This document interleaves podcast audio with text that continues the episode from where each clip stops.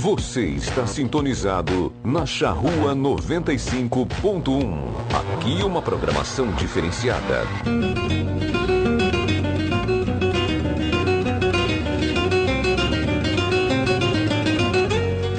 A partir de agora, Charrua Rural, com a apresentação de Bernardo Fagundes. Um oferecimento da GAP Genética, Associação Rural de Uruguaiana Sicredi, gente que coopera cresce. Agroplan, excelência em consultoria do agronegócio. Transforme Soluções Agrícolas, Associação dos Arrozeiros de Uruguaiana e da Barra do Paraí. Arroz Requinte, 40 anos de trabalho e superação.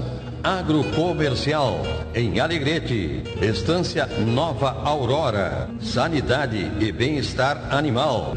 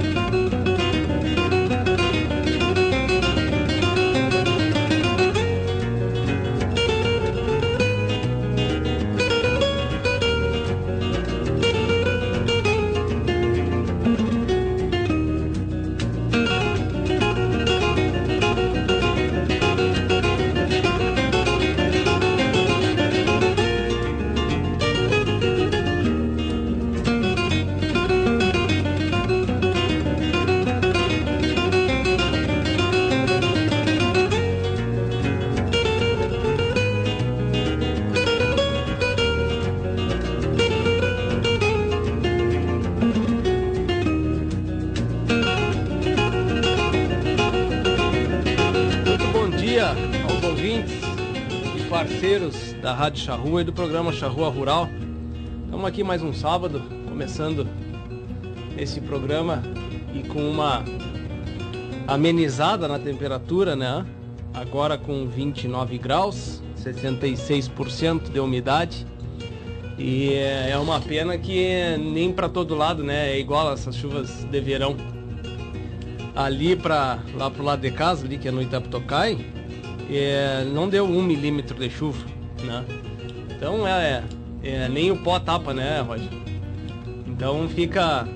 A gente fica sempre na torcida para que venha, né? E ver que como, como é interessante, porque. Interessante não, né? Mas é. Como vai é, despertando. É, sempre a necessidade desperta. Tem que despertar alternativas para serem para sermos melhores, né? Ainda mais como produtores. As adversidades. E quando a gente pensa, né, tem que sair fora da caixa, tem que sair da, da do conforto, né, para poder fazer com que as coisas andem, bus buscar alternativas. E a seca é mais um desses momentos, né, que a gente que o produtor passa para poder passar por essa fase e sair melhor dela. E a pecuária é engraçada porque a pecuária é uma é, é mais cômodo, vamos dizer assim, né? Porque os, os ciclos são mais longos e acaba tu tendo uma possibilidade maior de correção de erros e problemas que tenham no meio do caminho por relação do tempo, por exatamente porque o ciclo é um pouco mais longo. Agora, com os custos altos, com as tecnologias é, plenas que a gente tem, todas elas disponíveis, é, não se torna lógico tu deixar com que no correr do tempo tu leve tanto tempo para corrigir problemas, né? E muito mais porque produtividades, né, necessidade de produtividades altas estão é, batendo na porteira, né? E essa necessidade tem que acontecer, tu tem que ser bem, tu tem que ser produtivo. Até mesmo porque a gente comenta aqui que a, a relação, a importância de ter altas produtividades né? O que não quer dizer que tu tenha boas rentabilidades, mas tu tem que ser produtivo, né? Porque tu tem que ter uma escala de produção. Enfim, a gente conversa bastante sobre isso e está aqui essa mais uma adversidade para a gente passar, que é a seca, né? Estamos passando por algo que nunca se pensou em passar, né? Ao menos eu, né? O, o, o Tiqueno também, eu acho que o Flávio que está conosco também, porque a última grande seca assim que a gente teve faz aí 60 anos atrás. É, apesar de termos passado por algumas nesse correr do tempo, mas não tão longeva quanto essa está ficando.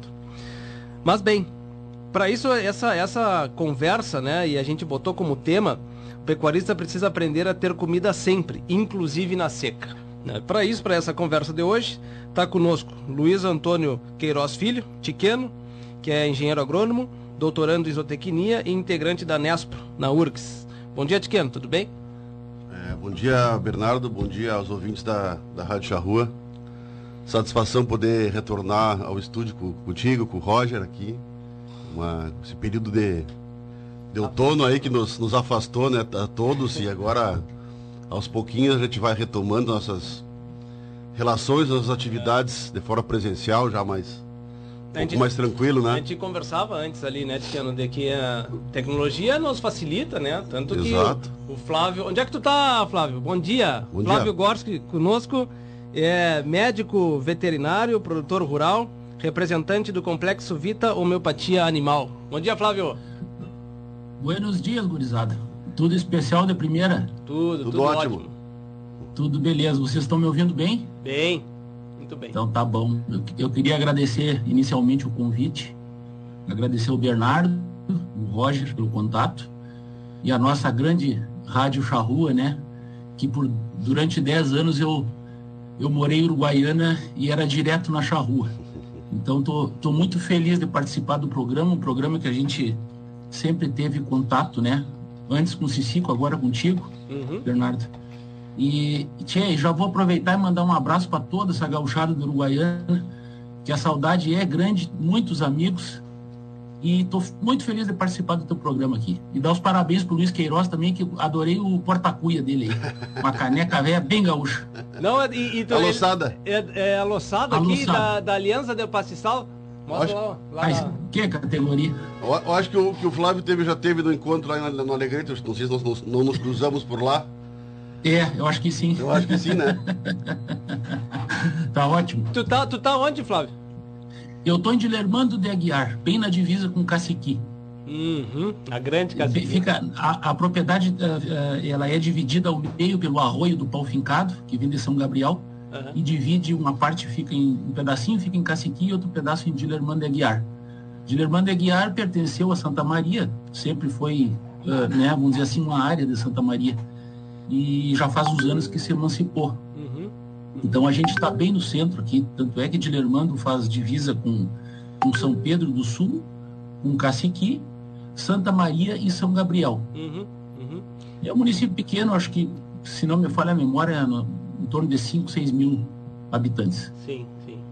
Tá bem. Yeah. Bona, essa a questão da seca aí em Caciqui não foi, não é só privilégio nosso aqui de Uruguaiana, né? Acho que é, Não, aí também não, é não gravíssimo, né?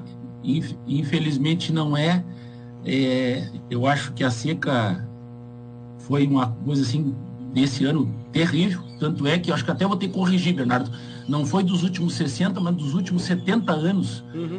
Porque teve uma, uma grande seca em 1946 para 47, naquele verão ali. Uhum. Inclusive, até a gente vai conversando com as pessoas mais velhas, e tem uma família que está localizada aqui em Dilermando de Aguiar, já faz anos, exatamente esses 70 anos aí, e vieram da, do município, não estou bem lembrado do nome, exatamente na, em maio de 47, justamente porque no município não tinha água para beber. E a família teve que sair de lá e se localizar aqui em Dilermando, perto do um rio nosso que nós temos aqui, que é o Ibicuí, Uhum. para poder ter água até para beber, porque animais morrendo, a situação era bem complicada. Uhum. Mas aqui também a gente está sofrendo um pouco com a, com a seca. Uhum. É, não, eu diria assim que não está tão ruim como outras áreas. Eu acho que Uruguaiana, há uns seis meses atrás, estava muito bem de chuva e depois a coisa encrespou por aí. Não, fechou, fechou a torneira, manhã- fechou, lacrou. Fechou a torneira, infelizmente. Eh, quem está bem mesmo é o, é o José Bonifácio, está ali na queimada, andou recebendo 64 milímetros, depois 80. Tá louco de faceiro. Sabe Mas o resto tá o- complicado. tu vê, tu falaste no seu José, E é, o seu José era um dos nossos convidados. Eu, eu sei, ele me disse. Ele disse? E aí ele não pôde vir, tá, tá, tá em repouso com um problema de saúde e assim aproveito para estimar memória, é, melhoras para ele. Mas é uma dessas coisas que, é, quando a gente anda bastante, né? Acho que é, a gente vai de instância em instância e vamos vendo, né? Porque a gente vai olhando para os campos. Eu tenho um prazer de ir a Porto Alegre enorme e eu olho sempre os mesmos produtores. Eu acredito que vocês também vão olhando o que, que eles estão fazendo e tal. E o São José sempre foi um, né? Porque muito tempo ele passava lá na frente e cuidava de que, pô, olha que diferente, né? Faz a, tem umas pastagens de verão, tem as pastagens de inverno, tem rolo no verão, tem rolo no inverno, fardo, né? É, no inverno tem os potreirinhos que tu vê, tudo eles divididos e tal. E aí eu convidei ele para vir, mas infelizmente ele não pôde vir, né? É, mas são dessas situações né, que a gente vai observando e vendo de que existe outras alternativas, tem outras alternativas, todo mundo sabe disso. A grande diferença tá de todos que nesse mesmo período de, de seca vão sair é, menos mal, vamos dizer assim, porque todos tiveram prejuízo mas vão sair menos mal. Quem teve atitude, quem teve é, a condição, ou seja, ou também a, a capacidade de pensar e de olhar um pouco para o futuro e dizer eu vou ter problema lá frente e ter e ser antecipado de tarefas. Né? É... Bernardo, Pode me, me permite fazer uma total uma breve intervenção aqui. Mas o, o teu, esse, esse tema que tu trazes aí é, é, é uma questão interessante. Vocês estão falando né, a respeito da, da, da, condição, da situação em outros municípios, na região e tal. E eu estava aqui, cá com meus botões, né, pensando, é, esse vai ser um ano de muito aprendizado, eu creio, né, em função da, da excepcionalidade da, das condições que, que, se apresentaram. Né, e, e, esses são momentos que a gente tem que, que o produtor e todos nós, que são oportunidades de aprendizado. Né? Uhum. Algumas questões, é, elas não podem ser arriscadas no, no sentido de inviabilizar a produção. Nós temos é, muitas tecnologias para produzir, temos diversas tecnologias em qualquer um da, da, qualquer uma das dos grandes sistemas de produção, né, da, seja na cria, seja na recria, seja na engorda, nós temos é, manancial, conhecimento, sabedoria para fazer bem feito, né?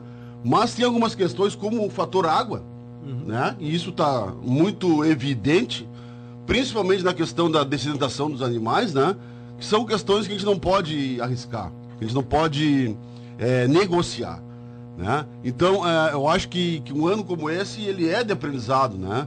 A gente não vai, é, o produtor não tem condição de estar tá preparado para todas as condições, para 100% das condições. Uhum. Mas, para o, a grande maioria delas, eles ele tem que estar... Tá se não com os investimentos feitos, com as tecnologias prontas, preparado pelo menos para utilizá-las, né? Uhum. Quando a, a, as ocasiões, as circunstâncias assim demandarem dele. Uhum. Né? Então, é um ano, eu, eu creio que é um ano, vai ser um ano de muito aprendizado para uhum. todos. É. Essa, essa, essa questão que tu comenta, né, eu, eu ainda adiciono a antecipação de tarefas, né? Porque é, as andanças né, que a gente faz, as pessoas que a gente conhece, a gente vê a, a, pecuária ela é um pouco mais cômoda, dependendo de como tu leva a pecuária, ela aceita é mais... um pouquinho mais de desaforo. Exatamente, assim. exatamente, ela aceita esse desaforo, né? Então tu tem esse tempo para corrigir, né? Agora, no momento que tu antecipa essas tarefas, no momento de que tu tem, olha, eu preciso ter uma pastagem, por exemplo, agora eu preciso ter o de outono, né? eu, eu tenho que ter, e é praticamente regra né? Isso aí nesses nossos campos aqui. Tem que ter. Seja uma aveia, seja um, um do cedo, né? Que, que você tenha condição de, de, de entrar em abril nesse azevém. É, tem todas as dificuldades das implantações, tem, mas tem que ter a estratégia, tem que ter o preparo antecipado daquilo ali, porque vai ser necessário acontecer. Semana passada a gente falava das, das dos sucos, né? É, suco em declividade variável, e falávamos da aveia é, nesses nossos campos de, com argila, muitos argilosos e tal. E que muitos comentam de que a aveia não anda nos nossos campos. Não adianta, é muita argila e, e quando encharca, encharca tudo, né? E, e, a planta morre, não é resistente. Aí é que está a antecipação de tarefas. Uhum. Não pode ser que aqui não dê. Aqui dá, só que tu tem que estar tá com ela drenada. Né? Tu tem que antecipar as tarefas, tu tem que fazer um levantamento do campo para saber onde é que são os veios da água para tu poder cortar aquilo ali e essa água ir embora. Né? Então, é, eu vejo né, que tem temos condições. Agora, tem que se antecipar, tem que se planejar, tem que fazer todos os custos, enfim, o que tem que fazer. Não sei qual é a tua visão, Flávio. Olha, eu vou, vou concordar com vocês dois e vou, vou contar uma historinha rapidinho. A gente vai ficando mais velho e vai contando história, começa a contar história, né? Mas, mas é para o entendimento da coisa. Eu, quando eu morei no, em Rondonópolis, no Mato Grosso, uh, eu, eu trabalhei na agroamazônia lá e, e tive oportunidade de de dar aula no pós-graduação e me deram a disciplina de, de administração contemporânea, porque eu, apesar de ser veterinário, eu, eu, eu fiz o meu, a minha especialização em gestão empresarial na, na Fundação Getúlio Vargas uhum. e, e, logo em seguida, no meio, quase no final, já entrei para o mestrado em engenharia de produção na linha de pesquisa de planejamento estratégico. Então, eu sou aquele veterinário que foi um pouco mais para o lado da gestão, que, que normalmente não acontece, né? O veterinário que é, que é mais clínica. Uhum. E eu me lembro que uh, isso aí que tu falaste é muito importante. Tinha um slide numa aula lá que era uma pirâmide, tinha nas três pontas tinha conhecimento, habilidade e atitude. E eu larguei o, o slide na aula e perguntei para o pessoal, né? Pessoal, o que, que é mais importante disso aqui? Ah, mas conhecimento e tal e coisa, e ficou aquele burburinho eram, eram alunos assim, ó, é, da Bung, é, do, da, do MAGE, é, funcionários da, da, do grupo MAGE, então era bem diversificada a coisa, em termos do, de, de, de, alunos. E ficou aquele burburinho, deixei dar uma conversada e tal, e eu disse assim, tá, vamos, vamos fazer o seguinte, alguém levanta a mão aí. Ah, aí um levantou a mão, não, conhecimento, não tenha dúvida que o conhecimento é o mais importante dos três. E aí o outro, não, é porque habilidade, tal, tal, tal. Aí, para resumir a coisa, eu disse, olha, o mais importante está aqui. Aí eu apertei e apareceu embaixo, 80% é atitude. Aí um aluno disse assim, mas, ah, professor, mas como é que, como é que o senhor vai, como é que o senhor vai ter atitude se o senhor não tem conhecimento? Aí eu respondi para ele, como é que tu, como é que tu tem conhecimento? Como é que tu faz para ter conhecimento? Aí eu, eu vou atrás do conhecimento, eu vou ler, tá, mas isso aí não é uma atitude que tu está tendo de ir atrás do conhecimento? E, então, isso aí que tu falaste, Bernardo, a atitude é o mais importante, e não só na, na nossa atividade na vida como um todo. Então, eu vejo assim, ó, é, concordo também no início, quando vocês falaram da, da, da quantidade de, de, tecnologia que nós temos, uhum. é enorme. E, e hoje se torna cada vez mais uh, importante a gestão, porque tu, uh, a gente está vendo que, que o mundo inteiro está uh, com problema econômico e, e, e, qualquer evento que acontece dá uma disparidade, daqui a pouco você para de comprar carne, aumenta arroz, baixa soja, então cada vez mais a gestão está muito importante de estar tá dentro das propriedades. Eu quero contar outra coisa, porque eu, eu, eu, eu, eu vinha com a intenção de participar do programa, o Luiz, o Luiz é o, é, é o, que vai falar da parte técnica, de como fazer as coisas. Eu não vou nem tocar nesse, nesse assunto aí. Mas, mas eu, a, a, o recado que eu gostaria de deixar, se vocês pensarem, os quatro pilares da pecuária, que é a nutrição, a sanidade, a genética e o manejo, quase não se faz isso aí. Tem muita propriedade que precisa fazer esse básico. Uhum. Tchê, isso aí, estou com mais de 20 anos de formado, Aí já começa a fazer o cálculo da idade.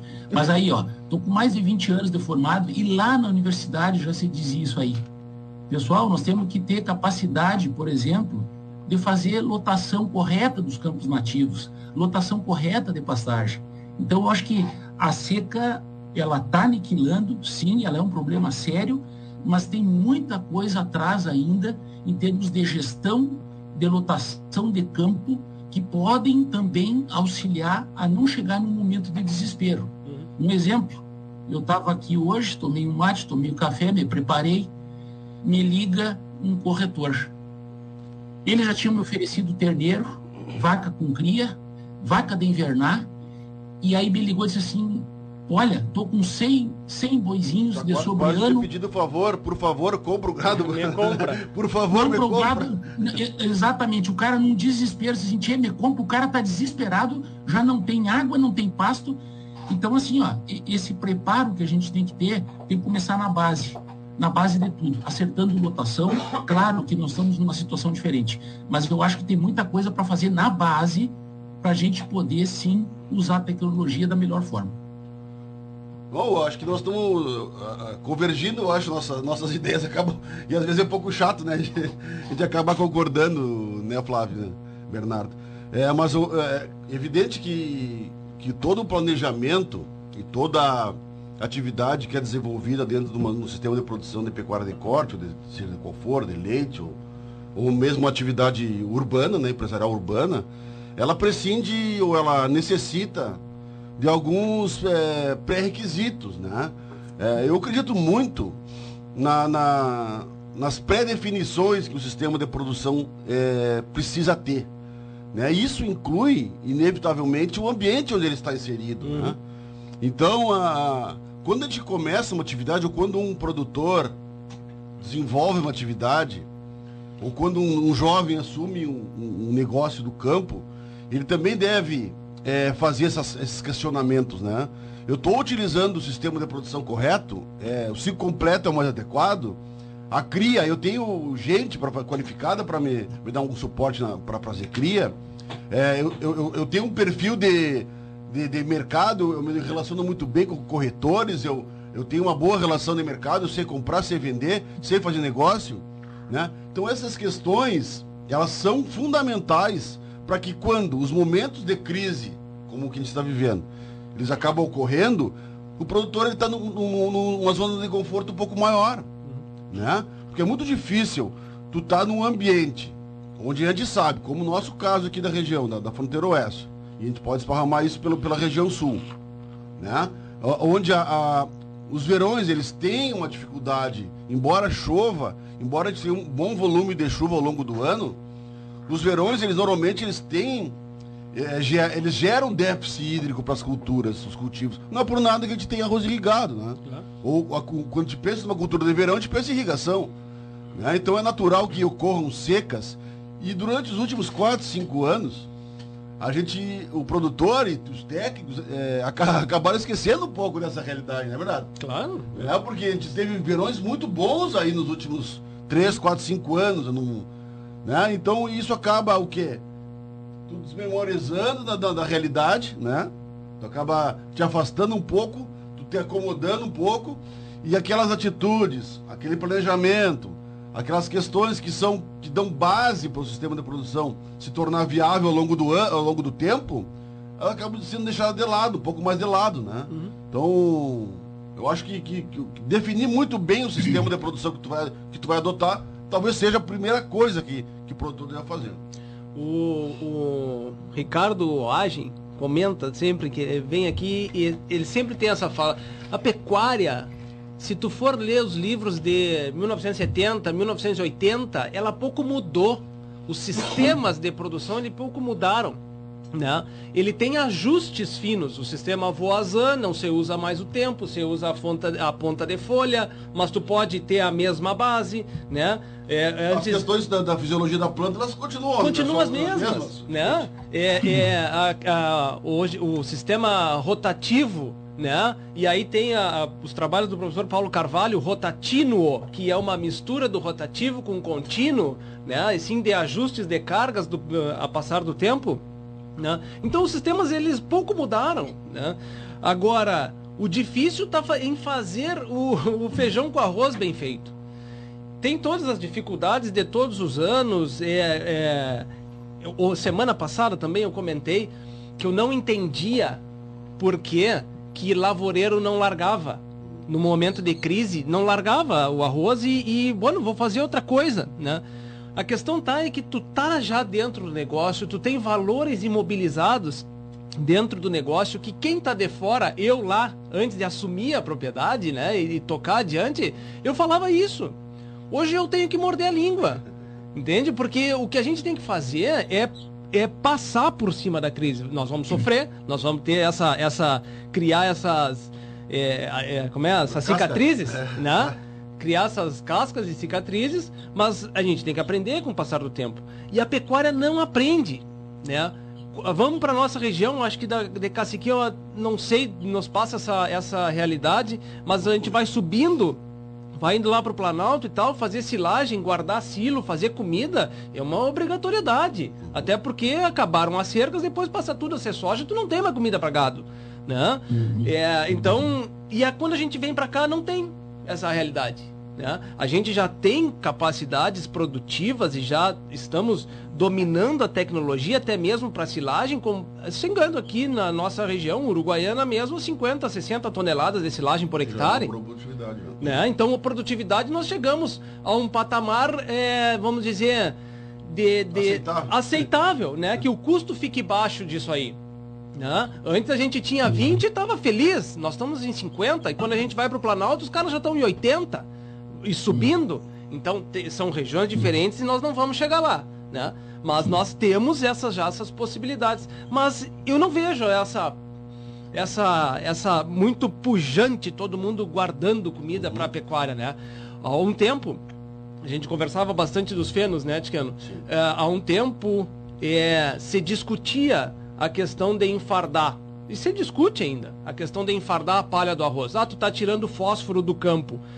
Tô, eu sei, é potássio, perdão. Tá, tá tirando potássio do campo. Tô. A questão tá é que eu tenho que usar de forma estratégia, estratégica aquela comida para um período que o gado tem que passar, que é o período de outono e inverno. Então é. não é enfardar 100% de toda a lavoura todos os anos. É, essa é uma questão interessante, porque na verdade esse, esse, esse, esses nutrientes, né? Eles vão ser transformados em carne, né? Claro. Ou, ou em arroz, ou, ou, em alguma coisa. Claro. Vai ser perdido. Ninguém quer no fora potássio. Uhum. Evidente que tu tem que saber que aquilo tem que ser reposto para uma cultura que tu vai utilizar depois, né? Uhum. Não quero me alongar muito, que eu acho que, o Flávio quer... Quer é, falar, Flávio? Não, não. Tá tranquilo, tô, tô, tô concordando, só sacudindo a cabeça aqui com vocês. Porque... Como, é, como é que é a região aí, é, Flávio, dessa, nós traz essa realidade daí, as pessoas, os produtores guardam mais comida, tem essa antecipação de tarefas, como é que é mais aí? Que é, tu sabe que é, a, a região é diferente do Uruguaiana, a gente está em outra, em outra área da, daqui de Santa Maria, claro que hoje a lavoura de soja já está em Uruguaiana, mas eu digo o seguinte, de Santa Maria para cima é, é, um, é uma realidade um pouco diferente, né? Porque a lavoura de soja ela é bem maior uh, nessas áreas, são, são municípios aí, pega Tupã, Juí, uh, Júlio de Castilho, Cruz Alta até Passo Fundo, Santo Ângelo, tem, é, é, são regiões assim que, que a soja anda muito bem. É outro tipo de, vamos, vamos dizer assim, de integração lavoura-pecuária, um pouquinho diferente da uruguaiana. E existe sim, existe essa, essa uh, vamos dizer assim, tomada de decisão de vários produtores de fazer comida. A, o, milho, eu acho que é uma cultura que está crescendo muito, sabe? Apesar de sofreu também, mesma coisa, sofreu esse ano com, com seca. Uhum. Mas a silagem é uma coisa que cresce muito aqui.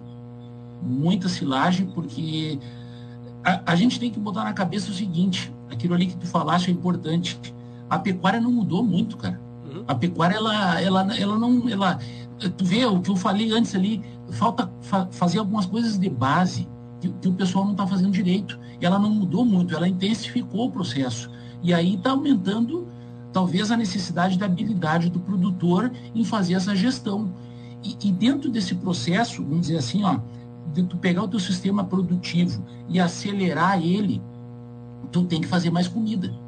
Porque uma coisa que eu me lembro no tempo da faculdade sempre se dizia o seguinte: quem tem habilidade na lavoura vai bem na pecuária. Mas não é só lavoura de soja e lavoura de arroz. É o cara fazer uma pastagem bem feita, ele comprar uma semente de qualidade. Ele, ele, ele, no momento certo, ele tem que entrar com a semente, ele tem que tapar bem essa semente, ele tem, ele tem que botar ureia, um adubo. Isso estou falando normalmente economicamente viável, vamos dizer assim. Mas então, o que, que eu quero dizer? Que isso aí é importante, esse foco de fazer comida, de saber fazer comida. Uh, eu vejo Uruguaiana, e é diferente daqui, é, quando surgiu o feno da palha de arroz, uhum. se vocês se derem conta, é, as propriedades maiores estão na fronteira oeste, e a gente sabe disso. A gente tem aqui propriedades grandes aqui perto, outros municípios têm também, mas a maioria das propriedades maiores estão localizadas na fronteira oeste, um pouco na região sul. Então, eu, naquele momento que surgiu a palha de arroz, eu achei assim uma revolução, porque uma vaca, ela já não precisa mais botar proteína e grandes energias, ela, ela se mantém muito tá bem já, né? no inverno. Exatamente. Então, quer dizer, a palha de arroz com, com proteinado, tu, tu tá tranquilo, porque é uma, é uma maneira de tu ter comida mais barata, não é tão barata, mas ter uma comida para te passar aquele período complicado que é o inverno. Eu essa, vejo assim, tem deixa, N, N, alternativas, na verdade, né? Essa, essa questão do aumento não é uma comida barata, é que o caro disso aí é tu perder os quilos desta vaca. É não emprenhar ela. É não emprenhar ela, né? E aí é que vem... É, nessa situação de seca, os sistemas, acredito que o que mais sofreram nesse período são os sistemas de recria, que tem animais mais jovens, né? É, que tem uhum. animais mais jovens e que tem, ah, eles não estão ah, é, com essa habilidade da vaca para comer um volumoso de baixa qualidade com uma, um proteinado e fazer ainda uma conversão em carne eles não têm essa, essa capacidade ainda, né? Ou até mesmo os terneiros. Embora seja também a, provavelmente a categoria que vai se recuperar mais cedo também. Claro, né? claro. Compensatório e tal, de vários fatores da fisiologia do crescimento do animal que, que vão também a, ajudar, né? Claro. No desenvolvimento dele. Porque esses animais podem ter uma restrição muito profunda. Exatamente, sim, aí que tá. Que, sim. Que, que compromete o desenvolvimento. Uhum. Mas é, é, uma etapa muito interessante da, da, da produção, que é onde o animal onde a curva de crescimento dele é mais acentuada. É exponencial, né? claro. Essa, o sistema de recria, eu, eu gosto muito dos sistemas de recria, né? E, e fazendo uma, um, um, um, cálculo mais é, bem por cima, assim, a gente pensando, é a maior conversão que nós vamos ter, né? A maior conversão no, do período de, de, de vida deste animal é a maior conversão que ele vai ter e acaba que tu consegue fazer um volume de produção muito grande. Vamos fazer a relação com uma vaca, quase dois, terne dois, dois terneiros por hectare, vamos dizer, uma vaca, dois terneiros, tá? É, então tu tem uma condição de uma propriedade menor ter um maior volume, é aí você justifica os sistemas de recria. Se a gente for fazer os cálculos, e, e, e, e, o próprio professor Júlio Barcelos sempre comenta essa questão, que há muito tempo ele faz esses cálculos e os sistemas de recria continuam sendo bastante rentáveis, Sim. né? É, e tu falaste uma questão, Flávio, da, da questão dos custos, né? É, da, das pastagens que às vezes quando tem a relação favorável, né? É, os preços dos insumos subiram absurdamente, nós estamos falando mais de 50%, tá? É, o gado também subiu, não nessa mesma proporção, mas também subiu. A questão tá é na capacidade que tu tens quanto produtor de fazer com que esse custo se torne em carne e em produção, né? E acaba que viável. a pastagem mesmo com viável, é, mesmo com o custo de hoje, ela se converte e ela se paga. Só que está muito caro, né? A, a, relação de troca ela ficou desvantajosa. É, hoje, né? Desvantajosa, não 100%, mas é, é, com margem menor, tá? Com uma margem, margem menor. menor. Correto. Lá, atrás, antes dessa seca, e exatamente quando o preço estourou, tava todo mundo apaixonado. Claro, porque tu tava vendendo estoque. Então tu tiveste uma venda de estoque com um ágio sobre o preço de compra. Aí é que tá, quando tu vai repor, aí é que bateu a, a, a, a água, né? Aí as orelhas murcharam. Aí o murcha, poxa, mas ficou caro. Mano, qual é a estratégia desse momento? Tá se vendo que vai ficar caro eu vou diminuir o meu volume. Tá? Porque eu tenho que tentar fazer com que eu não vou comprar mais mil terneiros, vendi, é, sei lá, vendi mil, vou repor mil, não, tu vai repor 600. Tu vai repor 700, não sei a relação, mas é por aí, né?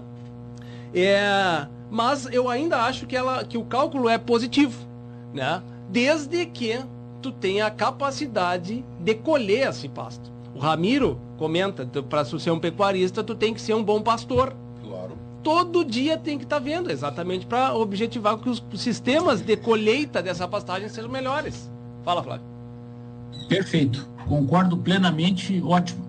Eu só queria voltar ali um pouquinho uh, tu disseste uma coisa antes ali que me, me veio na cabeça. Tem muito produtor rural que não conhece o campo dele. Ele não sabe que, qual é a capacidade do campo, o que, que o campo produz.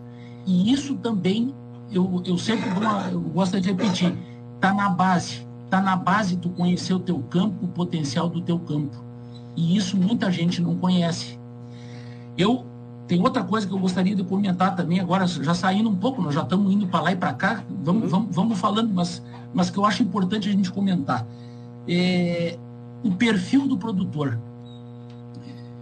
Tia gurizada, eu, eu antes de vir embora de Uruguaiana, voltar para Santa Maria, eu lembro que o professor Ricardo Iagem, junto o professor Tiago Galina, criaram uma, a noite da pecuária em Uruguaiana. Era todas, sempre é segunda-feira, né? Do, do primeira segunda-feira do mês. Exato. Que eu lembro que ah, tá, você falava em pastagem, você falava em reprodução, o tema, os temas eram variados.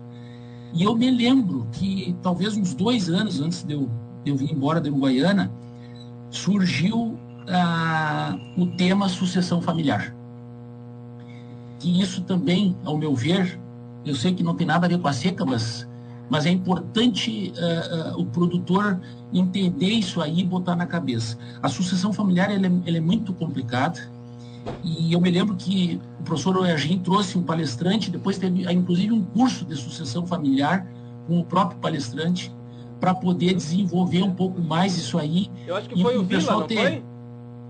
Como? Com Francisco Vila. Francisco Vila, exatamente. Aí o que, que acontece? É, eu vejo assim, ó, é, tem que ter um preparo das propriedades, porque a gente sabe que muitas vezes a continuidade daquele processo não vai acontecer na família. Então tem que preparar o filho, a filha, seja como for, quem for receber, é, para trabalhar ou mesmo para pegar propriedade ou vender ou mesmo para arrendar. Onde é que eu quero chegar? eu, eu, eu vejo o seguinte, o perfil do produtor, é, nós tínhamos que entender melhor o perfil do produtor. Tem, tem perfis que as pessoas não estão se dando conta que determinada área é melhor tu fazer cria. Uhum. É, é, como o Luiz falou, é, cara, define o teu sistema, vê o que, que tu tem melhor, tu tem recursos, os recursos financeiros, os recursos naturais, que é o campo, é, o, né, tu, tem, tu tem os teus recursos, a tua mão de obra, tu tem que definir melhor o teu perfil. E eu acho que falta muito isso aí. Definir perfil de produtor para determinadas coisas. Eu, eu, aqui na nossa região eu vejo o seguinte, tem muita gente que é, não produz carne, mas produz a silagem para vender. Não está produzindo carne, mas está produzindo feno para vender. Uhum.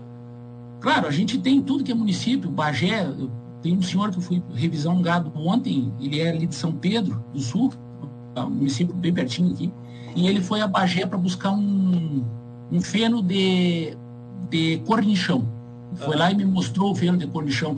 Então, o cara em Bagé só vive do feno de cornichão.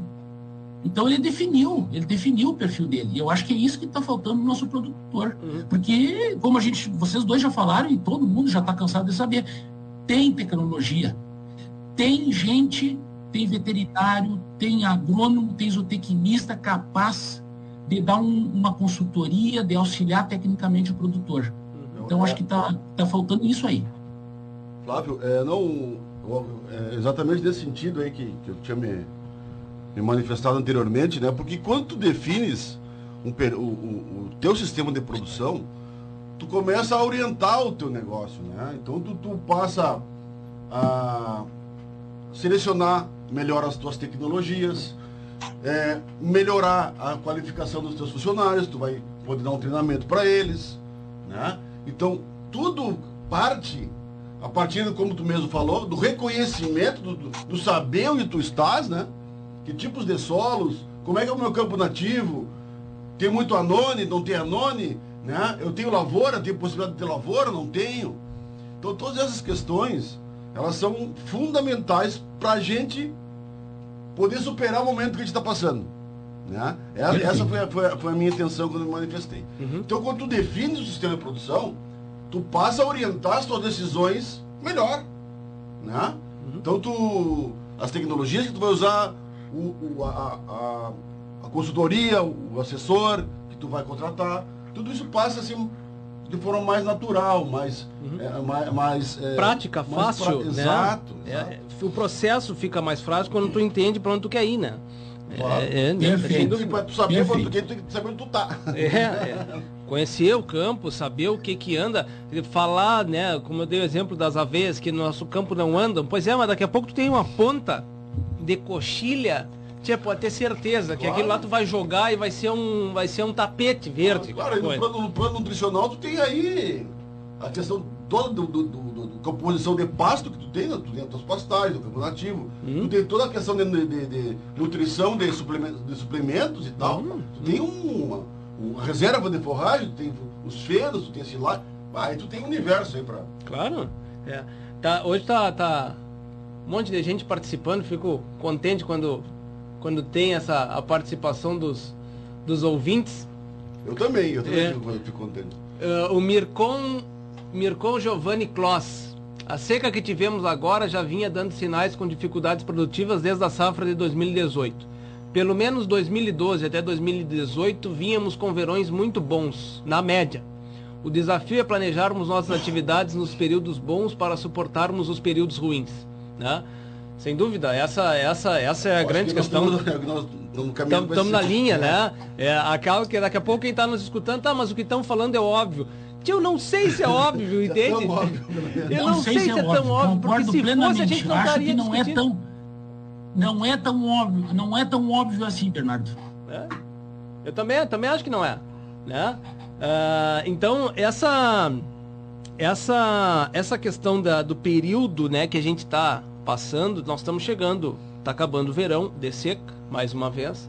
Está chegando o outono, que sempre é os déficits de pastagens dos nossos sistemas de produção, tá? Sempre são os déficits de pastagem. E além disso, uh, com seca, né? Então, é, é, vamos tentar dar uma, uma direcionada na nossa conversa é, o, o, o Mercon, de novo, óbvio, precisa ser dito, é. né? É, não fato. Não pra te guardar o pior. Dá, é, né? exato. Né? Então, é, vamos tentar dar uma direcionada para a gente poder fazer, pensar no que ser feito, né? Porque se a gente tem um sistema de cria, tá? É, e temos as, a recria sofrendo, como essa novilha vai chegar lá no período de, de, da estação de monta né? e de inseminação? Como essa vaca vai chegar lá? Né? A vaca, eu acho que, como a gente comentou, vai ser a que menos vai sofrer se tu tivesse a adequação, principalmente de suplementação nesse período. Né? Uh, enfim, né, se for um sistema de engorda, tu deveria estar fazendo estoque nesse momento, né? Onde colocar esses estoques, o que fazer para esses estoques para passar, né? Enfim, Tiqueno, começo contigo para a gente poder dar uma, uma pensada, né? E dar uma explanada aí o que a gente faz para frente. Pois é, é, pois é, brother, esse é um, realmente é um, é um desafio, né? O que a gente está olhando para frente aí. É, a gente vai, vai sair de um, de um verão, como a gente está tá conversando aqui, vai ser muito, muito, muito difícil. Uhum. Então, algumas técnicas, algumas que nós utilizamos normalmente para que essa transição verão-outono seja menos agravada, elas acabam sendo elas foram queimadas, né? Uhum. Por exemplo, o, o, diferimento de campo, que é uma, uma, uma prática muito comum, né? Do, do diferir um campo para usar um sal proteinado no, no, naquela transição de verão, verão outono, para uma parte do, do, até, até as pastagens se, se, se aprumarem, né? Uhum. Então, é, essa, por exemplo, é uma tecnologia que a gente não vai ter esse ano. Essas áreas vão estar por terra, né? Uhum. Então, é, eu, eu acredito que é algumas questões que, que se, se, se, colocam aí, como a produção de, de, dos rolos, a gente já conversou uhum. sobre isso, né, Bernardo? Uhum. Onde há a possibilidade de fazer rolo de palha de arroz, tem que fazer, né? Uhum. Que pode ser uma, uma alternativa que vai ajudar e vai contribuir muito para o plano nutricional da, dos rebanhos, né?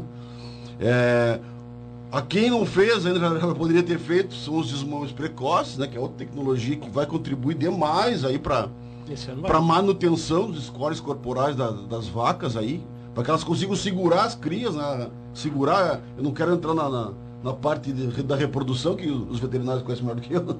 Mas, é, é, sem, sem dúvida, o, o, clima do jeito que está, é, a viabilidade da, das prenhes também, elas, elas diminuem, né? Uhum, uhum. Então, é, é, um, é, um, é um desafio, realmente. É, passar esse verão para entrar num outono que que promete ser também não, não, não, não existe aí uma possibilidade de chuvas muito grandes, é, pelo menos são os prognósticos que, que os institutos de meteorologia vêm vem elaborando, vem, vem produzindo e, e, a gente, olha, eu acho que o mês de abril ainda vai, vai haver um pouco de, de, de preocupação aí, né? uhum. né? pelo menos isso.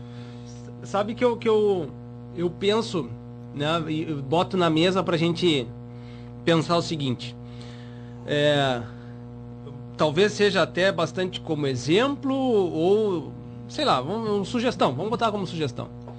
Se fosse eu e vamos criar um sistema aqui, ó, tá? É, o sistema é o seguinte, nós temos gado e temos uma condição de é, vacas, tá? Para esse período. Nós temos vacas e temos novilhos, tá? O que eu faria? Eu diminuiria meu estoque, diminuiria meu estoque, porque faz, vai ter, já, estamos passando uma seca e eu tenho a condição dos animais boas, e vamos dizer que eu, é, nessa, nesse cenário eu tenho a condição dos animais bem boas, tá? A ponto, não gordos, mas a ponto de venda. Uh, eu diminuiria meu estoque para poder fazer com que este campo que está sofrendo, vamos dizer, de, de, pela seca, eu pudesse ter uma área com um preparo antecipado, já agora, seja virar, seja gradear, seja dessecar, seja o que for, tá? Mas é um preparo antecipado, tá? Teria para esta área uma condição de compra dos insumos prontos e em casa a partir do dia 5 de março, 10 de março, tá? É, e teria para este campo é, a condição de plantar aveia, tá? Esse seria, essa seria a minha estratégia para tentar minorar os problemas outonais, tá? outono e entrada do inverno. A partir daí, do momento da implantação, to, é, perto do momento da implantação, todos os insumos e terra preparada, esperaria uma chuva para ter para não para ter uma condição de campo para estabelecimento ou germinação desse dessa desse dessa veia, tá? É, Posteriormente a isso, quando a entrada dos animais nessas áreas, poucos dias antes da entrada dos animais nessas áreas, estaria com uma estratégia de suplementação para esses animais já desde o início do, do outono, mas um pouco mais intensificada para a entrada, pouco antes da entrada desses animais nessas aveias, para separar mais um campo para já começar a implantação de azevém. Tá? Isso é o que eu faria. Né? Então, é, é Flávio, tu concordas, não concordas? E, por favor, dá a tua experiência. Não, vou concordar sim. Até aquele vazio de outono que a gente normalmente tem já virou vazio de primavera e vazio de verão e vazio de outono agora. Então o troço, está pegando mesmo. É, exatamente. Eu concordo também com o Luiz. A taxa de prenhez vai ser uma coisa terrível, terrível. Porque quem não quem não se deu conta, e a gente a gente está vendo, sim, ó, pelo que a gente tem andado por aí, que muita gente, a ficha está caindo agora. O cara está se dando conta agora que no momento que os terneiros começaram a, a, a, a, diminuir o ganho de peso a campo, as vacas agora atingiram uma, uma, um score corporal abaixo de 2,5, então tem muita gente que se deu conta da, do problema agora e vai refletir. Uhum. Eu Claro, a gente falar o que, que tem que fazer, o que, que acha que fazer é, é bem complicado. Mas eu concordo com o Luiz, uh, região que tem arroz e tem possibilidade de fazer feno, imediatamente tem que fazer isso aí, cara. Vamos fazer feno porque vai. A, a, a, o clima está mostrando, as, as, previsões estão nos dizendo, e tomara a Deus que não se concretize isso aí, mas estão dizendo que a chuva no outono e no inverno não vai ser coisa boa. Então, tu imagina, não sei o que imaginar, eu, eu não quero nem dar muita opinião aqui, Luiz, vou deixar para ti falar. Sabe como é que é, né? Depois o cara vai me cobrar. Ah, não, mas tu disse que era tal coisa, aí daí, daí, tu, aí o cara fica mal. Não, tô brincando. Mas assim, ó, eu, eu vejo o seguinte, é, tu imagina uma situação que tu tem que preparar aveia nós temos muito aveia aqui, essa região é uma região de aveia. Uh, aí para vocês é, é, é, o azevém, mas aqui tem azevém também, aqui tem muito azevém que vem pós-colheita de, de, de, lavoura de soja, é um azevém já perene, né? Ele vai vir. Uhum. Mas o ano passado nós já tivemos problemas com o nascimento das pastagens. Então tu imagina, nós, tá, a gente está saindo de uma situação complicada de verão, primavera, verão de seca, e nós estamos agora aguardando o que fazer para o inverno. Ainda nós temos o período, vamos dizer assim, de vazio de outono, que a gente sabe que o campo ele está seco e talvez nem tenha, vamos dizer assim, término de ciclo de campo nativo. Nem sei, Luiz, eu nem sei como é que vai ser isso aí. Por, porque uma coisa é tu ter um campo que está brotando e está vindo, e daqui a pouco tu vê que a grama forquilha botando, né?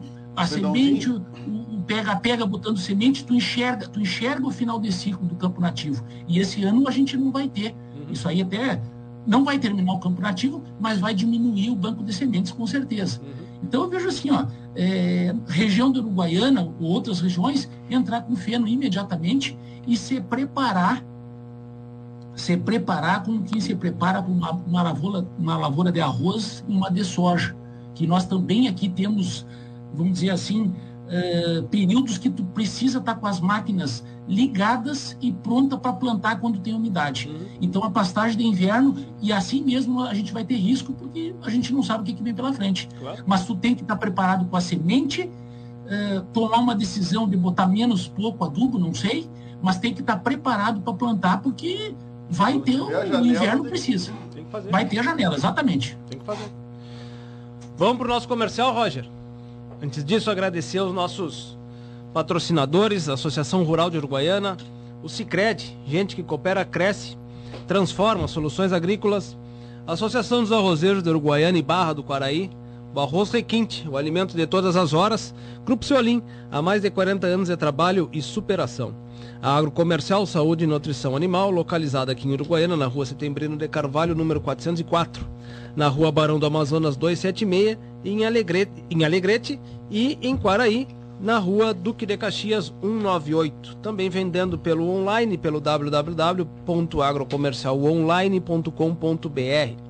A Estância Nova Aurora, tradicional criatório das raças Hereford e Braford e Ovinos Ideal, produz animais com as mais modernas técnicas de reprodução, ganho genético, rigoroso programa de seleção, sanidade e bem-estar animal. A Nova Aurora informa seus clientes que comercializa touros Braford e Hereford diretamente na propriedade. Basta agendar a visita pelo número 3412 4033, pelo celular 99607 1050 ou ainda pelo e-mail cabanhanovaaurora.com.br. E Membuí Uruguaiana, solicite ou faça sua visita. Contamos com a parceria das melhores marcas de insumos e defensivos agrícolas do país. Está localizada na BR-472, saída para a Barra do Quaraí. O contato pelo telefone 99623 9936. Eletroeste, tecnologia e automação, materiais elétricos. E a Meta, assessoria e consultoria rural. Antes da gente ir, Roger, para o nosso intervalo, falar dos, da, de quem está conosco aqui participando, o João Otacílio, bom dia a todos os, os conterrâneos, o Daniel Gorski, Bom dia, abraço a todos e bom programa, em especial meu irmão Flávio Pereira Gorski. É, Luiz Eduardo Wagner, bom dia, um grande abraço a todos do Rio Grande do Sul, especial para o convidado Dr. Flávio. Fernanda Brum, bom dia. Mircon, que comentou conosco, bom dia a todos. João Otacílio, de novo, família Fagundes, nome conhecido quando guri, até 1973 vivi na nossa terrinha, saudades da terra. Lisiane Seixas, abraços saudosos aos amigos da fronteira. Janine Pereira, dando bom dia. Rodrigo Oliveira, bom dia. Ele está em Itaqui, rico de um programa. Comentário, comentário do Mircon, né, que a gente que a gente leu aqui.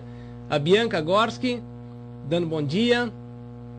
Uh, o Daniel comentando, se fosse óbvio, não estaria tendo essa discussão. O importante é o produtor saber que vai haver momentos ruins, períodos drásticos de nutrição, ou seja, o que vai comandar o teu sistema é a quantidade de boia que tu vais ter. Muito bem. Vamos lá, Roger, depois a gente volta e comenta um pouco disso. A Associação dos Arrozeiros de Uruguaiana valoriza os seus associados e mantém diversos programas para promover o desenvolvimento da atividade orizícola, sempre incentivando o empreendedorismo e a qualificação. Temos orgulho de nossos parceiros que participam ativamente do nosso agronegócio. Braços fortes que produzem o alimento, geram renda e criam oportunidades. Você que cuida também da sua lavoura, merece uma instituição que cuide bem de você. A Associação dos Arrozeiros de Uruguaiana. Desenvolvimento se alcança com trabalho e parceria. Agrocomercial Saúde e Nutrição Animal, uma empresa que conhece a rotina do produtor rural e que está sempre alinhada em contribuir no foco da produtividade, com trabalho forte e conceituado que se difunde em todos os segmentos da cadeia produtiva, com uma linha completa e variada de produtos veterinários, rações, minerais, proteinados, energéticos, sêmen, sementes e fertilizantes. Venha nos visitar. Nosso parceiro é você. Em Uruguaiana, na Setembrino de Carvalho 404, entre Flores e Andradas. E em Alegrete, na Barão do Amazonas 276, em frente ao Hospital Militar. Acesse www.agrocomercialonline.com.br. Atenção, produtor rural, a Imembuí chegou em Uruguaiana. A Imembuí Alimentos oferece uma completa estrutura de assistência técnica com profissionais capacitados, proporcionando orientação precisa e segura para melhor aproveitamento e rendimento das lavouras. Contamos também com a parceria das melhores marcas de insumos e defensivos agrícolas do país. Solicite ou faça uma visita na filial em Uruguaiana, Estrada BR 472, número 100. Atendemos também Itaqui região.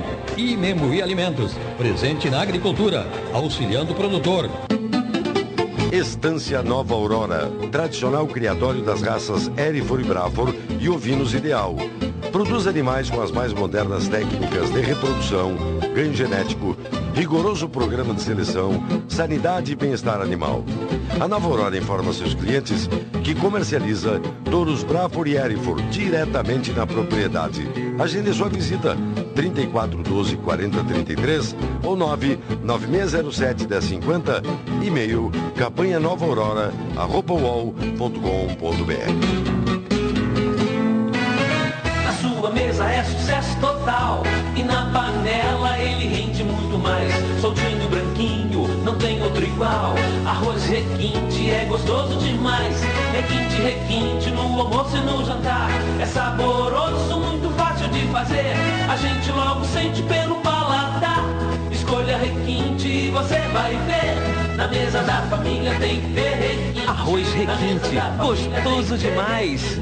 Na mesa da Instalando o Integro em sua lavoura, você pode monitorar seus levantes hidráulicos à distância em tempo real, podendo acessar os dados dos equipamentos a qualquer momento através de um celular, tablet ou computador, com diversos modelos à sua disposição. O Integro se adapta às suas necessidades. Integro, tecnologia nacional desenvolvido em Uruguaiana pela Eletroeste. Eletroeste, a energia que você precisa. Na Flores da Cunha, 2350.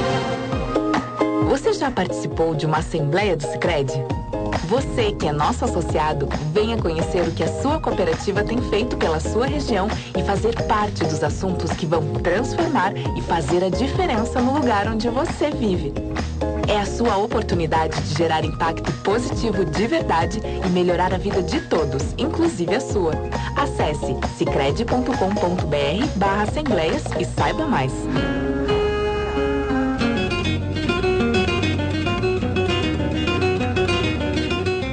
Bem.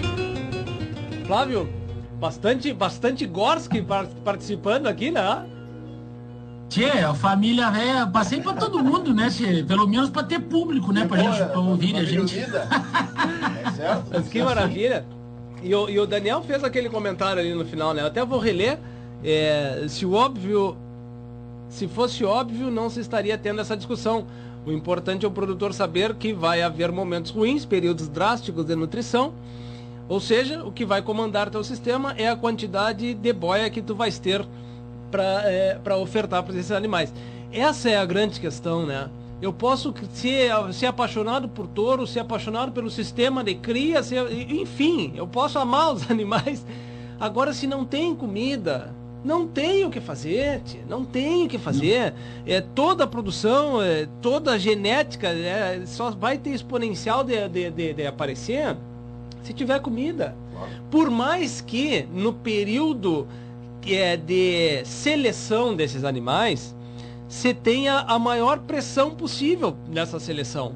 Seja ela por fome, por seca, por temperatura, por tamanho de umbigo, por precocidade, enfim, a, a pressão tu der, né? É, mas no passar do tempo. Né? Agora, para ter um sistema adequado, tem que ter comida, não, não importa. Fala, Flávio. Tchê, perfeito. Perfeita a tua colocação. E, e, eu vejo o seguinte, nós falamos ali nos quatro pilares da pecuária, né? Uhum. Genética, nutrição, sanidade e manejo. O manejo influenciando diretamente nos outros três, mas uh, se tu parar para pensar, é, com sistemas hoje intensificados, consegue, por exemplo, a nutrição vai te dar uma idade menor acasalamento, uma idade menor abate, porque tu tem um custo fixo dentro da propriedade e tu tem que produzir. Se tu produzir um quilo ou, ou mil quilos, vai ter uma diferença muito grande. Então a intensificação desse processo vai passar pela comida. Uhum. Eu, eu assim, ó, eu, eu, eu, eu fico pensando, né, Luiz e Bernardo, é, muitas propriedades têm planejamento. A gente sabe que uma minoria, mas muita propriedade tem planejamento. E já acontece bastante coisa fora do nosso controle. Tu imagina a propriedade que não tem planejamento de nada. Aquilo ali que o Luiz falou anteriormente ao, ao que nós estava falando ali, é, de investir na pastagem. Nós estamos pensando em fazer pastagem de inverno agora. Mas eu vou fazer pastagem para quê? Que categoria eu vou ter? O que, que eu vou definir na minha, na, na minha, na, minha, na minha propriedade? Qual é o meu sistema? Eu quero acabar boi, eu quero dar para terneiro, para terneira, para fazer recria. Então eu vejo o seguinte, eu vou fazer um link para puxar para o meu lado, que é o lado que eu mais conheço. Conheço um pouco mais, vamos dizer assim. Para te ter isso aí, para te ter um, uma, um panorama da tua propriedade, tu vai ter que ter um fluxo de caixa, tu vai ter que ter um planejamento da tua propriedade e definir o teu sistema e baseado nisso aí é que tu vai fazer a tua boia. Então acho que tem são coisas que vêm sendo tem que ser linkadas. Tem que ter controle de fluxo de caixa, tem que ter gestão nessa propriedade, porque no fluxo de caixa tu vai botar, eu vou gastar dois mil reais por hectare neste período de abril ou de março que eu vou comprar os insumos. Mas isso aqui, aí tu faz uma avaliação pontual. Ah, mas eu estou fazendo uma pastagem para engordar os meus novilhos. Se eu não fizer a pastagem, o que, que vai acontecer com eles nesse período? Agora, se eu fizer, o que, que acontece depois? Então, tu faz avaliações pontuais dentro da propriedade, mas tentando enxergar um todo. Então, acho que, acho que é por aí. Isso também eu digo que está na base. Porque a propriedade que não tem fluxo de caixa e não tem um controle de custo e não faz avaliação, Tchê, é Alice no País das Maravilhas, que chegou pro, pro coelho e disse assim, para onde é que eu vou? Olha, qual é o caminho que tu quer? Não, eu não sei, então pega qualquer um. Então é mais ou menos por aí. Eu acho que tem que definir, definir melhor o que que quer. É, não, eu acho que tu traz um tema, é, os pilares da produção, né, Flávio, Bernardo? Uh, a questão do, do, do, manejo aí, a gente sabe que, que essas, é, a preocupação em, em relação a, a ao bem-estar animal é uma, é, é uma coisa que está cada vez mais fazendo parte da realidade da produção. Né? E, e, embora isso possa parecer um pouco romântico, vamos dizer assim, mas é uma realidade e essa é uma tendência e, e, nós também temos que enfrentar, o produtor tem que enfrentar essa realidade e fazer as adaptações que são necessárias para que a produção é, tenha a, a, os preceitos da, do bem-estar animal. Mas eu queria chamar a atenção, dentro desses quatro pilares que tu bem colocas aí, né? É, que a nutrição, ela é, ela é, é basal, né? ela é, é base.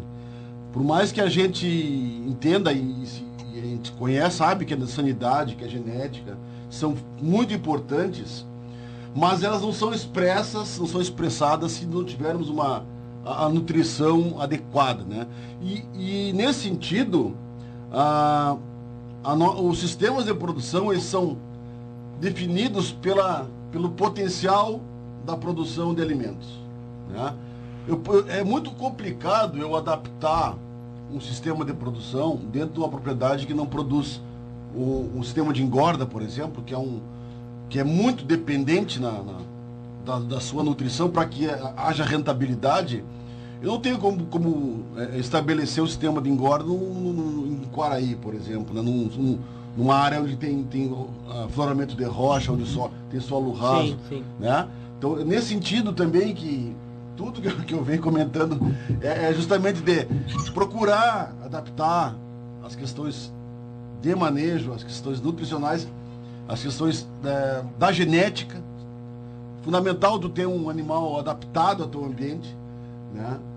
Para essas questões que, que vão fazer superar essas crises, né? Uhum. Se tu tem um, um, um ambiente de produção que é muito restritivo, tu tem que utilizar tomar essas decisões nutricionais, genéticas e de manejo que se adaptem a, a esse ambiente para que tu tenha sucesso e possa superar, que na realidade é o que nós estamos conversando, né? Ó, uhum. superar uhum. esse momento de crise, aprender com isso, isso e, e uhum. seguir em frente. Olha como o desafio é, é, é interessante, porque uh, uns, em janeiro a gente teve a nossa folga, vamos dizer assim, da, do programa, e a gente repetiu alguns programas, né? E um deles, a gente comentou, quem estava aqui era o Tiqueno, o, o Cássio, o Tiqueno não, perdão, o Tedi, o Cássio e o Nanato, né? E a gente estava conversando e você chegou no Intória de 14 meses, que o Grupo Solim faz já há bastante tempo com bastante sucesso. Né? Uh, a partir daí, depois de janeiro, a gente repetiu o programa e o Ricardo Duarte uhum. tava, escutou a, a, reprise e depois me ligou, me mandou mensagem e tal. E a gente conversou, acho que durante dois dias ou três dias, né? Da, no intervalo das mensagens, entre a mensagem e outra, deu dois dias de conversa, eu acho. É, sobre que ele era mais favorável a um entore de 20 meses e não de 14 meses, que daí essa fêmea está, estaria mais preparada, né? Se a gente for pensar hoje na conversa, isso a gente tem pano para manga, é absurdo. Não, dá um ano quase de programa, os Entores, né? A época de Entore. Mas vou, vou é, botar aqui em pauta, né? Que a gente, no correr desse ano, nós vamos conversar bastante sobre isso. Mas, uh, esse, esse, esse Entore dos 14 meses, tá? Se esse animal não foi muito bem desmamado, muito bem criado, né? A vaca teve total condição. Ela foi muito bem recriada, não vai ter estado para o entorno de 14 meses. Teoricamente, no período de para o entorno mais seis meses até chegar aos 20 meses, tá? Ela teoricamente vai estar mais adequada para tá receber para entorar ou, ou para inseminar, enfim, qual for o processo, tá? Acontece que Vamos pensar nesse aqui, ó. Tu fizesse o planejamento lá há dois anos atrás é que tu faria um entore de 20 meses. Tá? Um entore de 20 meses destes animais, há três anos atrás fizesse esse planejamento. O entore de 20 meses faria com que o nascimento desses animais estaria agora acontecendo entre janeiro e fevereiro. Sim, seria vitória de outono ainda. Exato. Não, não. O Sim. nascimento delas, o nascimento das crias. Vai nascer verão, né? Agora, no olho do furacão né? Teu planejamento, tu fizesse tudo certinho. Lá atrás, há três anos atrás, que a gente estava falando nessa pujança de, de, de, de, chuva. Ah, pujança não, mas chuvas é, corriqueiras, né? E aí o que que tu faz, né? É, é, a discussão tem mais um outro pano para manga ainda. Então, se tu vai fazer há três anos atrás o teu planejamento para um entore de 20 meses, tu tem que pensar no mínimo um ano para frente para o nascimento desses animais para saber como eles vão vai estar. Tá. Então, o planejamento que a gente faz sempre em anos ímpares, eu gosto de planejamento de anos ímpares, né? Porque o primeiro tu faz, o segundo tu corrige. repete, tu corrige e o terceiro tu avalia, né? Uhum. Então, você passa para cinco anos, mais ou menos, para tu saber se aquele teu planejamento do primeiro ano teve resposta. Então, o quanto é, é É importante essa fase de planejamento. É, o, o nível de. É, a decisão de intensificar a produção, ela não é simples também, né, Bernardo? Claro. Então, na medida que tu, tu intensifica a cria, por exemplo, né? Tô falando do entore antecipado, vamos dizer, um, entore Uhum. precoce, né? Aham. ou de 14 ou de 20 meses, né, que tu, tu, tu teria que de alguma forma também contemplar algumas alternativas àquelas que tu tem, né? Se eu tenho uma pastagem, a pastagem não, não produziu na medida que eu queria, que eu gostaria, ou que o, o ambiente não permitiu, as chuvas não permitiram, eu tenho que ter um, pelo menos é, alinhado um plano B, né? Uhum. Uma suplementação, ou eu ter, já, já ter feno à disposição, para que, se o meu planejamento não der certo, e as pastagens elas têm esse componente de, de certeza, né? É muito difícil tu acertar todo ano a tua pastagem, né? Um ano ela produz bem, ou dois anos ela produz Sim. bem, tu, tu aduba, tu, tu bota uré, pô, mas aí chega um ano que não chove, Uhum. ou, ou que a chuva atrasa, ou que acontece alguma coisa, né? Então a, a produção a pasto ela tem esse componente da incerteza. E quando tu intensifica a produção a pasto, tu é, inevitavelmente vai ter que acompanhar algumas tecnologias de apoio e suporte para essas decisões, né? Uhum. Flávio. Tia, concordo com o Luiz. eh, se tu te der conta, eh, quando tu inten- intensifica o processo, o perigo fica maior. Claro, Claro. Tu tá, tu tá mais exposto, exatamente. porque a gente sabe que hoje a- a- a- o número de fatores dentro de uma propriedade é enorme, cara. Não é mais como antigamente. Você foi o tempo da cucuia. é, o cara ia lá e tirar uma ponta legado para vender, para fazer uns pila. Não é mais assim. Mudou completamente. Então eu vejo assim, ó, à medida que tu tá intensificando o teu processo, o perigo de dar errado é maior. E aí, concordo, Luiz, tem que entrar o plano B. Tem que entrar o plano B, porque tu, tu tem que botar na tua cabeça o seguinte, tu tá gerenciando a tua propriedade, tu tá com os números na tua planilha de Excel ali, controlado, e tu planejou a tua pastagem. Mas tu tem que botar na cabeça o seguinte, tchê, se a pastagem não vier, qual é a nossa alternativa? Claro. E aí tu tem que te preparar para isso aí. Uhum. Concordo plenamente. Essa. Tu comentaste da questão do fluxo de caixa das propriedades, né, Flávio? É. E ah, no intervalo eu comentava com o Tiqueno de que eu, eu acredito nas, nas especializações das propriedades. Tá? E ainda mais quando a propriedade ela é de pequena média. Tá? Porque tu não tem campo suficiente para ter um volume adequado para que todos os custos sejam pagos. Né? Ou eh, custos fixos ou até eh, eh, custos pessoais, né? Teu custo de vida até. Vamos dizer que a pessoa nem calcula, não, preciso só para viver. Mano, se tu não tem uma, se tu tem uma propriedade pequena, se tu for fazer cria, esquece, né? Não, não tem fundamento, tá? Mas enfim, essa é, é uma, não é só uma questão de opinião, é uma questão de matemática. E aí matemática não mente. É, bom, acontece que nesse período que a gente está passando, talvez seja mais ainda para a gente olhar com bons olhos ah, uma relação de boa vizinhança, tá? Porque daqui a pouco tu tem uma- um produtor do lado que seja maior do que tu, vamos dizer que tu é médio ou tu é pequeno, mas que seja maior do que tu e o sistema dele é de cria, tá? Por que, que ele não amplia o sistema de cria para atender um sistema de recria dentro da tua casa? E aí tu faz essas parcerias, né? Eu digo pro vizinho porque só porque como exemplo, né? Mas é qualquer produtor pode se aproximar dos seus de qualquer parceiro de qualquer em qualquer região, né? A gente tem de uma forma não contratual, vamos dizer assim, essa relação já feita com as pastagens de inverno na, na- nas, na- nos campos de soja, né? Se tu, tu arrenda aquela pastagem de inverno e depois tu dá um tombo que vai para o frigorífico, esses animais, né? Agora, O famoso boi da soja. o boi da soja, exato. Né? E, e, então agora, por que não ampliar os sistemas de produção, não só o engorda, mas a, propriamente a cria? Né? O terneiro está valendo tanto, está valendo tão bem. E por que, que a gente não pensar mais ainda na intensificação da cria? Outra coisa que a gente comenta aqui, a questão da, dos Estados Unidos, o comparativo com os Estados Unidos, onde a vaca, a vaca de descarte não vale nada. E o que vale o terneiro vale muito. E aí é por causa disso que o sistema de cria é tão bem é, remunerado. Tão bem, não sei, mas é, é bem remunerado em relação à vaca de descarte. Aqui a nossa vaca de descarte vale. E aí faz com que tu seja improdutivo, tu tapa o furo né, da, da, da do sistema com aquela vaga que está sendo vendida. É uma ineficiência, né? Exato, a ineficiência paga. É, ela se paga, vamos dizer assim, né? Porque tu está vendendo a vaca posteriormente. Tá? Acontece outros problemas posteriores, né? Estoque, reposição, enfim, tá? Mas tu tem aquela rentabilidade daquele animal, aquela, é, é, é, perdão, aquele dinheiro daquela, daquele animal que está sendo vendido pela, pela ineficiência do sistema.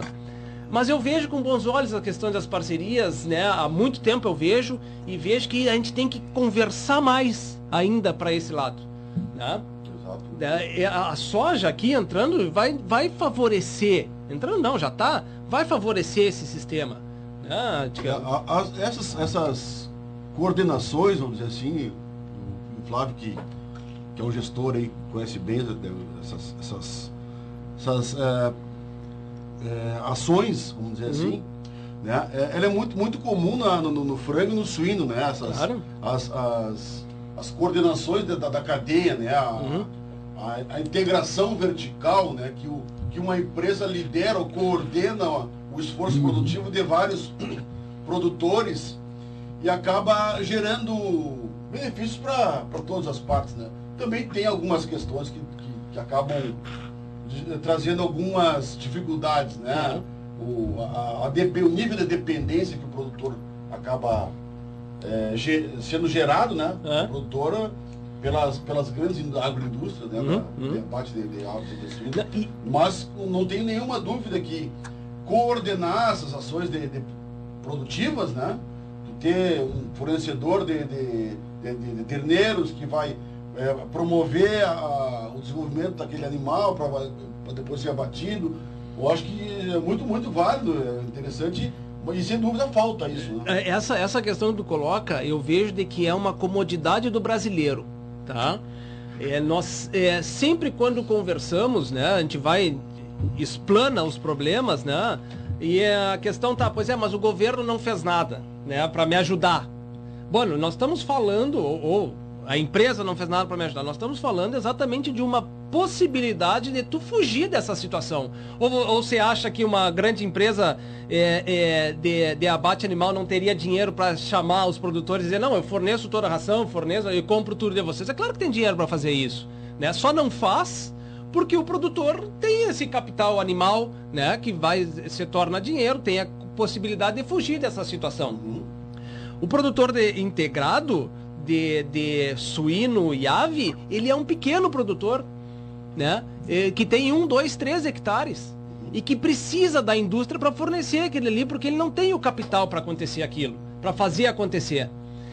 Mas no, a, a, pecuária existe sempre essa possibilidade de acontecer. E se for acontecendo, cada vez mais pessoas se sujeitarem a essa possibilidade, mais vezes nós estaremos mais sujeitos ainda à indústria, né? Acontece que se a gente se organizar entre dois, três, quatro produtores e assim for por região, micro-região do seu município e tal, nós estamos fugindo dessa possibilidade. E nós estamos fazendo uma oferta garantida para o mercado.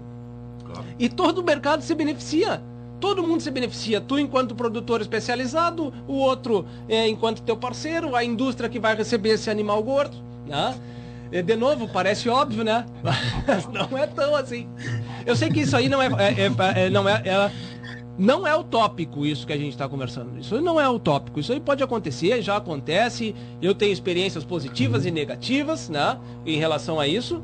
É... Tem exemplos aí, né? Tu tem a Cooperaliança de Guarapuava. Claro, que baita exemplo faz um trabalho isso. nesse sentido aí que me deu muito sucesso, inclusive. Muito, muito. Tipo, com marca de carne e tal, é. E com margens excelentes. a gente claro. teve e, preço muito acima do mercado. Muito acima do mercado. Mas esses exemplos que a gente tem que buscar, acabar buscando. Claro. Sucesso. Flávio. Tchê, vocês falando aí, é, é para mim é claro, para mim é óbvio, mas para muita gente não é óbvio ainda. Se vocês pararem para pensar o que vocês falaram agora há pouco, vai de novo naquilo que a gente falou. Qual é o teu sistema produtivo? Que, o que, que tu quer fazer?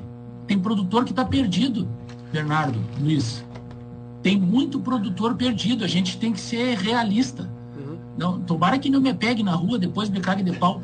Mas assim, ó, é, é, tá, tá cheio de produtor perdido e não sabe o que faz. Então tu vê, ele não, ele não sabe o perfil dele e ele não definiu o sistema dele. Uhum. E outra coisa que me chama a atenção, o produtor rural, é, ele quer alguma coisa milagrosa. Ele quer um milagre para a empresa dele, para a propriedade. E não tem milagre. Tem fazer o feijão com arroz, Bernardo, que tu falou no início. Tem que melhorar o feijão com arroz. É a base, está faltando coisa de base nas propriedades rurais. Então acho que é mais ou menos por aí.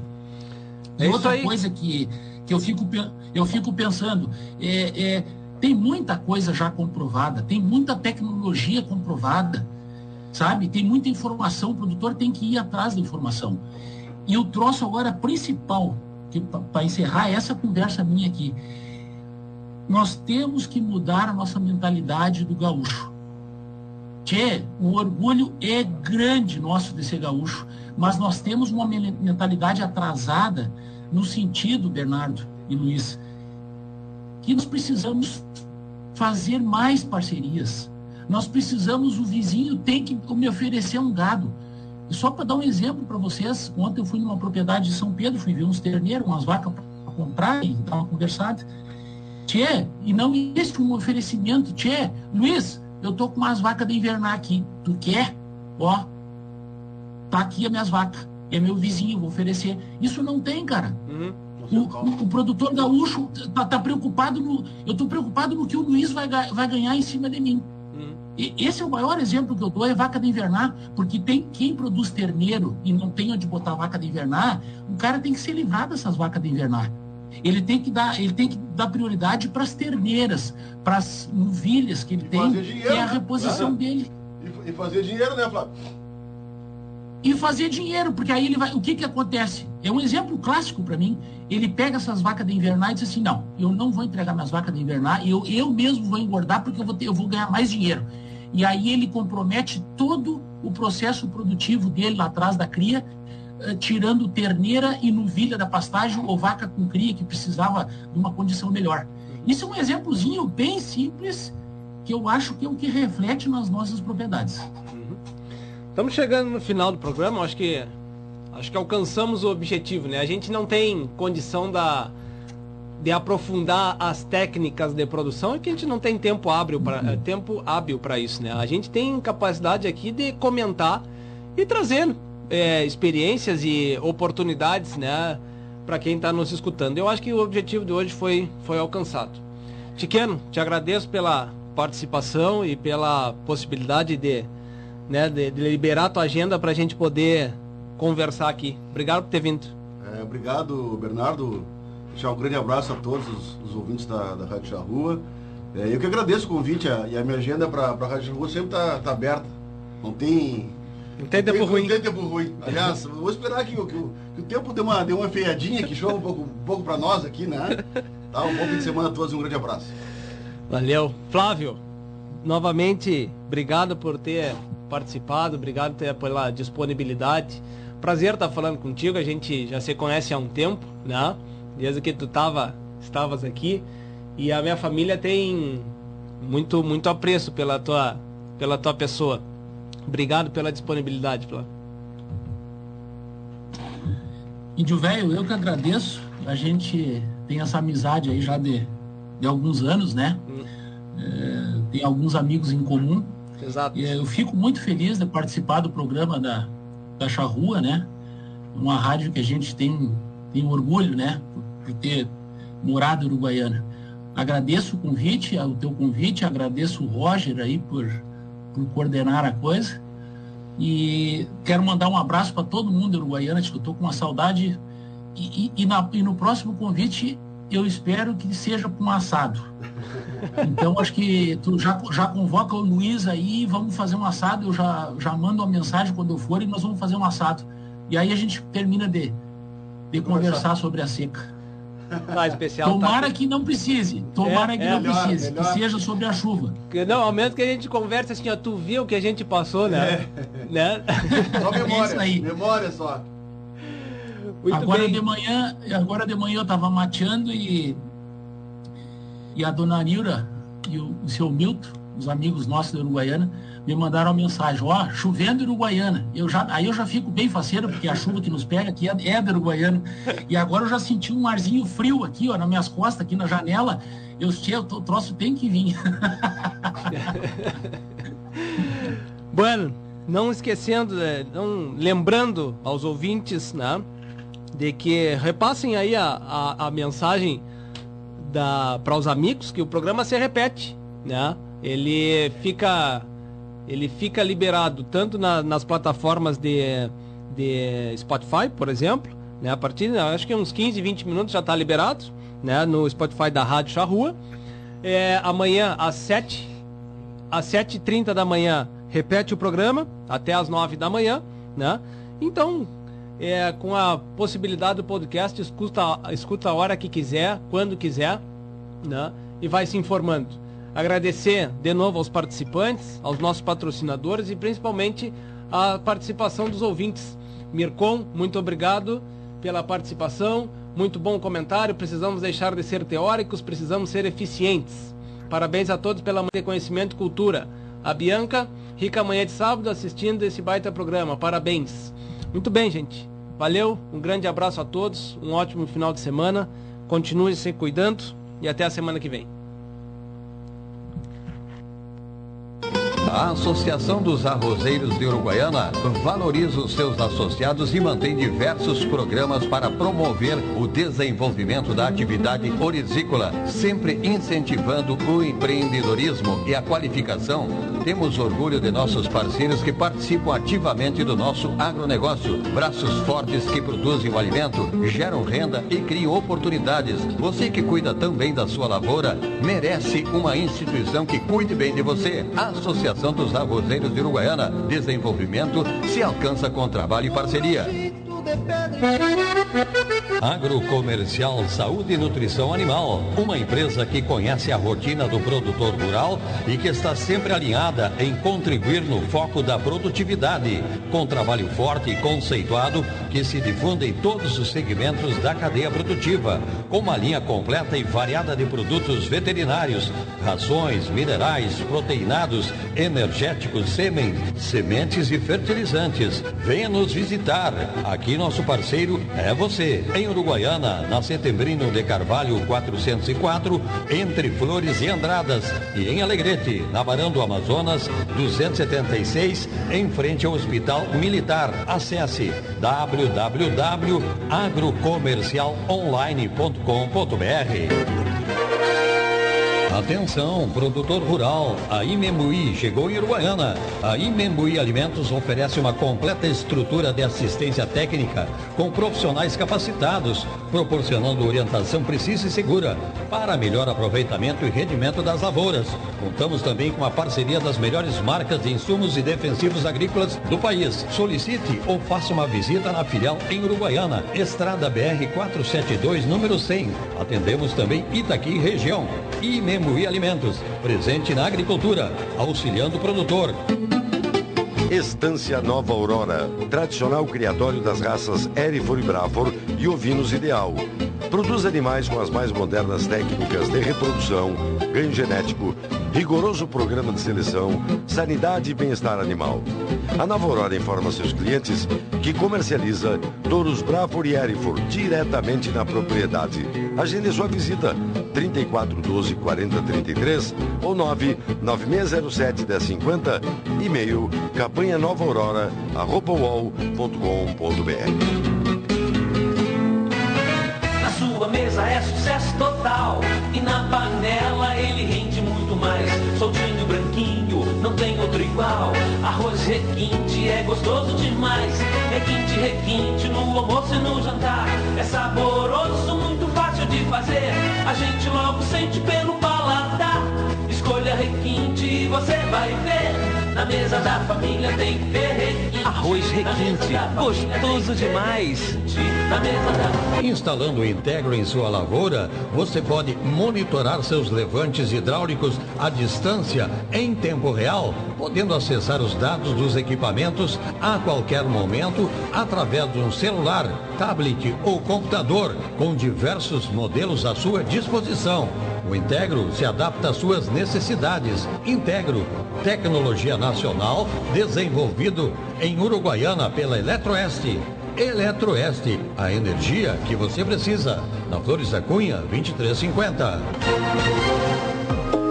Você já participou de uma assembleia do Sicredi?